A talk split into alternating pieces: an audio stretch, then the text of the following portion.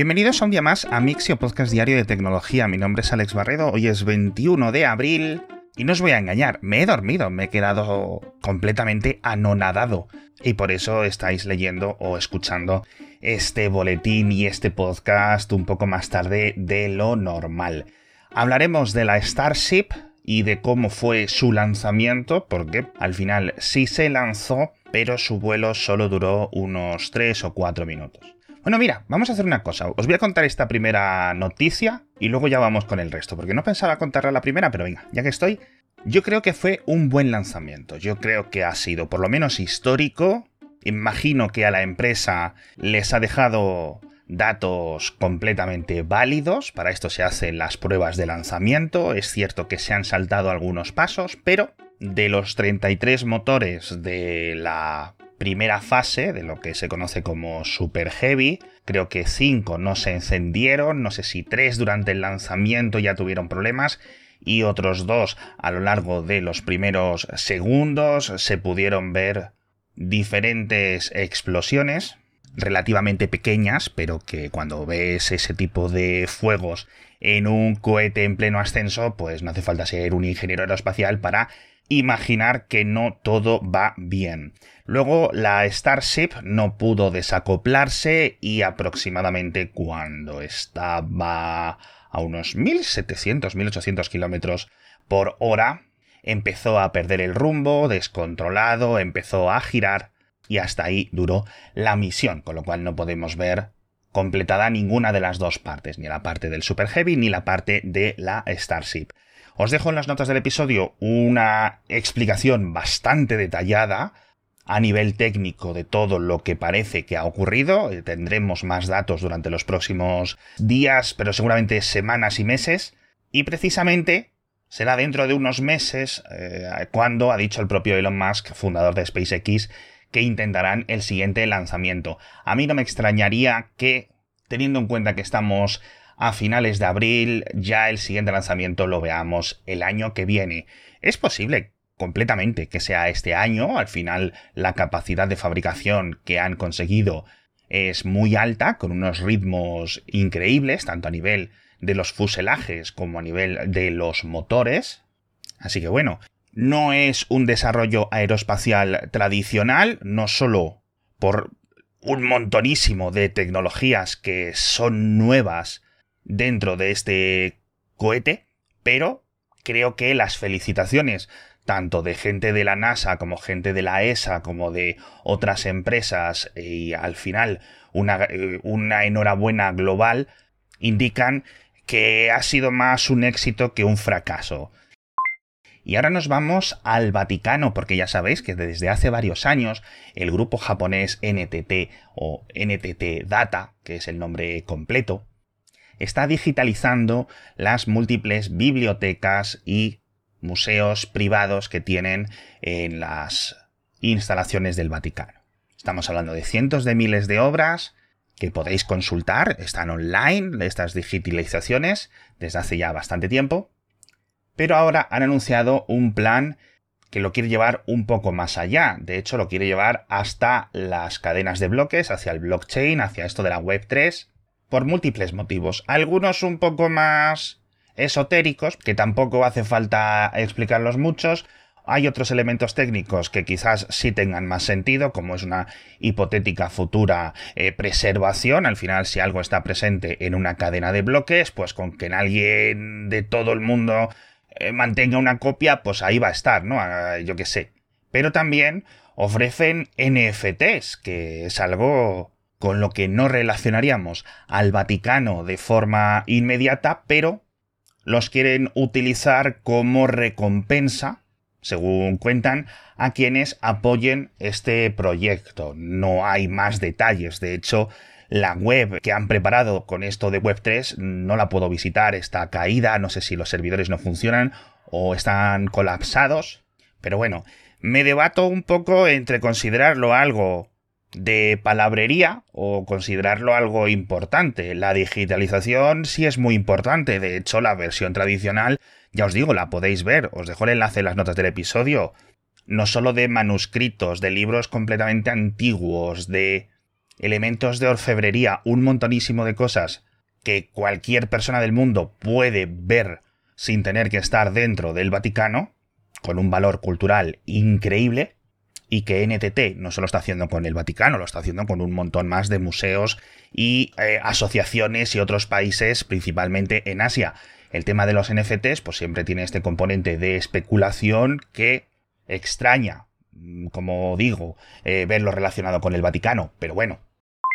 Vamos a hablar de videojuegos, ¿de acuerdo? Dos desarrollos de software que me parecen muy interesantes el primero es un Record, que es un videojuego para ordenador que llegará en breve, no sé muy bien las fechas, la verdad, pero que ha causado mucho revuelo en Internet estos últimos días porque han publicado una demo de una misión, es un videojuego de estos de disparos en primera persona, pero la gente estaba todo el mundo asombrado porque le parecía como hiperrealista, es decir, no sé distinguir si esto es un videojuego, si esto es una película, si esto es algo completamente real. Y la verdad es que no hay mucho que contar. A nivel técnico es el motor Unreal Engine 5. De hecho, si os fijáis bien en el vídeo, ni los modelos tridimensionales, ni las texturas, ni nada son relativamente espectaculares. Lo que vemos, lo que nos da esa sensación de hiperrealismo, quizás solo en apariencia inicial, es como me explicaba mi amigo José ayer, una especie de dirección artística diferente. Es decir, simula que está en la típica cámara de un policía, con lo cual ya eh, estás a una altura diferente, tiene un efecto de lente angular circular, con lo cual eh, el enfoque que tiene virtualizado de las escenas ya se diferencia muchísimo de los videojuegos tradicionales de disparos. Y en general pues múltiples decisiones tanto de cómo tratar el sonido, cómo tratar la imagen, etc. No es un avance técnico que de repente haya conseguido extraer unos detalles eh, físicos del mundo real en un videojuego que hasta ahora no se podían. Simplemente es una muy buena composición eh, de trucos eh, de una forma original, bueno, de trucos o de técnicas, y que la verdad, por lo que hemos visto en este pequeño vídeo de 3 o 4 minutos, es bastante espectacular la verdad. Yo no sé si esto quizás tendría hasta más sentido jugarlo en modo de realidad virtual. Pero bueno, el siguiente desarrollo de software a nivel de videojuegos interesante, que me abre una pregunta para vosotros, tiene que ver con el también inminente videojuego, el Lord of the Rings Gollum. Ese sí sé que sale en mayo y entonces ahora estamos viendo los precios, las versiones y tal. Y algunos de los interesados en comprar este videojuego se han sorprendido porque los desarrolladores han dejado para la edición especial como exclusiva el idioma élfico sindarín, es decir, que los personajes, los diálogos, las conversaciones, etcétera, tanto en texto como en voz, además de estar pues en inglés y en otros idiomas, solo en la edición especial estén en sindarín que es uno de estos idiomas inventados por el propio Tolkien, con lo cual pues han necesitado contratar actores especiales que según cuentan han sido entrenados en el idioma por expertos en el lore de la Tierra Media de Tolkien y sinceramente a mí esto me parece una mm, función que creo que es importante y creo que es interesante que esté en una edición especial. No te va a quitar del juego no tenerlo, y creo que los que realmente tengan mucho interés por este software, por este videojuego, pues sí estarán dispuestos a pagar por esta función tan chula. Como decía en el boletín, si por ejemplo me cobraran extra por jugar al videojuego en español o por jugarlo en japonés, eh, si yo fuese japonés, pues sí que me enfadaría. Pero oye, en un mundo en el que vamos a empezar más con estas traducciones y estos doblajes sintéticos, etc., ver una parte de un desarrollo hecha con cariño y con actores humanos, pues me parece algo que creo que merece la pena pagar un poquito más por ello. Y rápidamente, amigos, lo que no hace falta pagar más es nuestro patrocinador de esta semana, que es BP. Ya lo sabéis, en las estaciones de servicio vais a poder conseguir un ahorro de hasta 8 céntimos por litro repostando BP Ultimate con tecnología activa. Así que si este fin de semana vais a estar dando vueltas con el coche, ya sabéis. Os bajáis la aplicación de Mi BP, que es gratuita para iPhone y para Android, y no solo en la aplicación de Mi BP, ya ahí literalmente tienes todos los mapas de forma interactiva con las estaciones de servicio de BP para que encuentres la que está más cerca de ti y llegues a este ahorro, sino que con esa misma aplicación ya sabéis que podéis gestionar todos estos ahorros, los puntos y un montón de cosas, que es completamente gratuita, que funciona súper bien. Así que ya sabéis, tenéis más información en mibp.es y si estáis en Canarias, plandinobp.es. Vamos a hablar ahora de cambios legales, en concreto uno en España y otro en América. El cambio español es la adoptación de la normativa comunitaria de la, de la obligatoriedad del USB-C para diferentes productos electrónicos. Pero parece que el gobierno de España quiere ir un poco más allá y ha añadido varias cláusulas extra, es decir, que no se ha limitado a implementar lo que se ha aprobado en Bruselas veo tres diferencias principales. Lo primero es que el cable siempre deberá venir en la caja, es decir, te compres un smartphone, una tablet, etcétera, siempre va a tener que incluir el cable. Lo que se excluye es el cargador o lo que se puede excluir es el cargador, que en este caso sí va a tener que ser compatible con ese cable. Es decir, a través de un enchufe USB-C a día de hoy. El segundo gran cambio es que deberá de ofrecerse en las tiendas una versión con cargador y sin cargador. Es decir, además del cable, cuando te compres un smartphone, el vendedor deberá darte la opción de adquirirlo de la forma que tú elijas. Yo entiendo que esto no significa que haya que modificar las cajas, simplemente te pueden dar un cargador extra, lo que no queda nada claro, al menos en, en, este borrador inicial, es el tema de los precios, es decir, cuánto me van a poder cobrar por el cargador o cuánto me van a poder eh, descontar o tener que descontar por elegir la versión sin cargador. Y por ejemplo, en un caso hipotético, no está esto completamente adoptado. ¿Qué es lo que se va a conseguir? Que me abran la caja en la tienda y me saquen el cargador y luego me devuelvan 5 euros o algo así. No me queda muy claro cómo va a estar esto implementado, es decir, la letra final de la ley, pero bueno. Y el tercer cambio es que se va a expandir también a ordenadores portátiles. La norma de Bruselas era para teléfonos móviles, para tabletas, para auriculares, etc. Y es el gobierno en España dice que no, que también para portátiles, con lo cual son consideraciones extra importantes. Si es cierto que la mayoría de los portátiles de los últimos años ya vienen con cargador USB-C, al menos en la gama alta, pero en principio esto entraría en vigor en 2026. Raro será que te compres un portátil dentro de tres años y no venga con USB-C. Y luego, como ya hemos dicho, pues los herederos que vayan siendo designados a nivel normativo, porque no vamos a estar, o a lo mejor no sé cuánto tiempo estaremos, con la industria definiendo el enchufe específico USB-C como estándar, que a lo mejor podemos estar 200 años con este enchufe. Pero bueno, el siguiente cambio en América, en concreto en Centroamérica, es El Salvador, que ya ha aprobado una ley para reducir o eliminar, mejor dicho, los impuestos a empresas de inteligencia artificial, aunque yo creo que es de tecnología en general.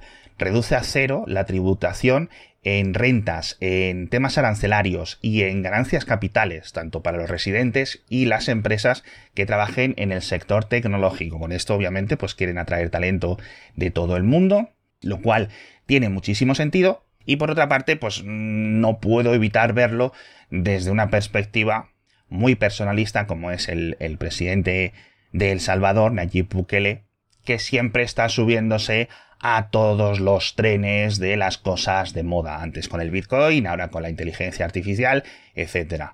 El tema cripto no parece haber atraído los beneficios o las ventajas esperadas para los ciudadanos salvadoreños. Vamos a ver si esto sí lo consigue.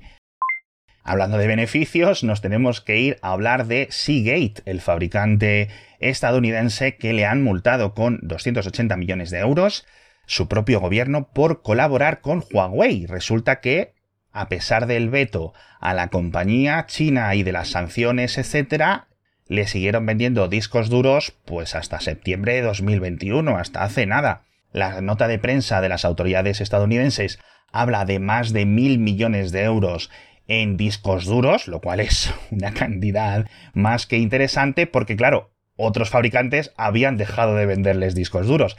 Y entonces yo creo que los de Seagate se han hecho un poco los tontos, se han dicho, ay, es que no sabíamos, nuestros abogados nos dijeron, no sé qué. Así que bueno, no sé si esto les ha salido a cuenta, la multa con los ingresos o los beneficios que hayan podido tener.